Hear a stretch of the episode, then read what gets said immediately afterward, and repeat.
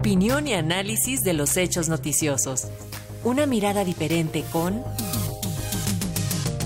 Luis Guillermo Hernández. Y así es esta mañana, Luis Guillermo Hernández, el periodista y analista político, nos habla de la confrontación y divisiones en Morena rumbo al 2024. ¿Cómo estás, Luis Guillermo? Bienvenido, muy buenos días. Muy buenos días, Paco. Muy buenos días, Alexia. Gracias por el espacio. Pues las luchas por el poder, se trate de la ideología de que se trate, siempre serán descarnadas, intensas, reveladoras de la verdadera condición humana de sus protagonistas y de las características del mando que ejercerían si logran alcanzar su objetivo. Por ello, me parece sumamente importante observar la pugna interna que comienza ya a evidenciarse en el partido en el poder, en Morena, conforme se aproxima la fecha definitiva de 2024. El gobierno de López Obrador, cuando está por cruzar el simbólico umbral del cuarto año de mandato, ha resultado ser una verdadera revolución política, social y económica que supera más del 60% de aprobación nacional y se coloca casi con seguridad en la situación envidiable de mantener el control de la sucesión. Es casi un hecho que en 2024 ganará el candidato o la candidata de Morena. Ello, esta circunstancia, ha desatado los genuinos intereses de las principales figuras de ese partido por posicionarse, por colocarse en la línea de salida sucesoria.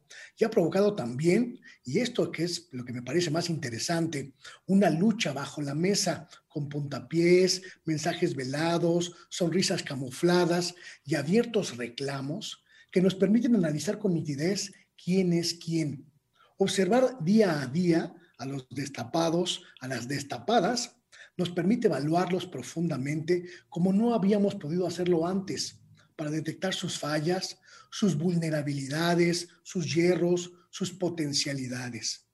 Las revelaciones que escuchamos que hizo esta semana la gobernadora de Campeche sobre el líder de Morena en el Senado, Ricardo Monreal, su papel como negociador en la oposición priista, permite evaluarlo políticamente, pero también de manera personal y en el contexto de sus gestos, sus reacciones y sus actos, la forma en que miente o dice la verdad, la forma en la que estas revelaciones lo desnudan. Ver a la jefa de gobierno de la Ciudad de México, Claudia Sheinbaum, o al canciller Marcelo Ebrard, o al secretario de Gobernación, Adán Augusto López, intercambiar mensajes cordiales, saludos, pero también reclamos, pellizcos mediáticos, permite analizarlos en todas sus diferentes dimensiones y notar medir si están o no preparados, preparadas para el desafío titánico que significa recoger la estafeta obradorista en 2024. Una circunstancia sin precedentes, esta que estamos viendo, la lucha abierta por el poder, que creo yo que más que conducir a una ruptura o a un quiebre, nos va a permitir decantar la selección de figuras presidenciales. Se irán reduciendo los contrincantes cuando cada uno vaya bajándose como ocurrió ya con Tatiana Cloutier. Este escenario sin precedentes nos permite calificar sus cualidades, sus potencialidades, sus proyectos, su ideología y la forma en que reaccionan como humanos.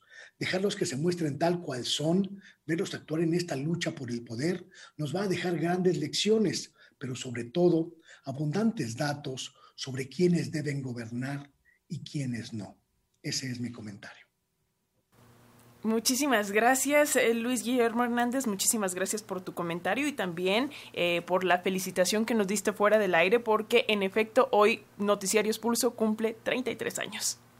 Quiero, quiero aprovechar un minutito nada más para felicitarles, felicitar a todo el equipo de Radio Educación por este esfuerzo titánico, colosal, de conformar un proyecto periodístico, un proyecto informativo plural, serio, honesto, profesional para las audiencias. Cumplir 33 años, Alexia, eh, Paco, en un contexto en el que los medios están transformándose, cambiando tanto, significa congruencia, significa profesionalismo y sobre todo significa anhelo de un buen periodismo para la gente, para las audiencias. Por eso me felicito y los felicito, me honro y los honro por este proyecto maravilloso que es eh, el programa, el, el proyecto de Pulso, porque significa un espacio alternativo de información útil y novedoso para la ciudadanía. Felicidades a todas, a todos por este esfuerzo. Así es, muchas gracias Luis Guillermo y felicidades también para ti que llevas ya un tiempo colaborando para esta casa y sin duda un reto que día con día vamos ahondando y vamos abordando para llegar a esa pluralidad y esa objetividad que tanta falta hacen los medios. Gracias Luis Guillermo. Muchos años más de vida, muchos años más de éxitos. Hasta luego. Así sea, gracias, hasta luego. abrazo.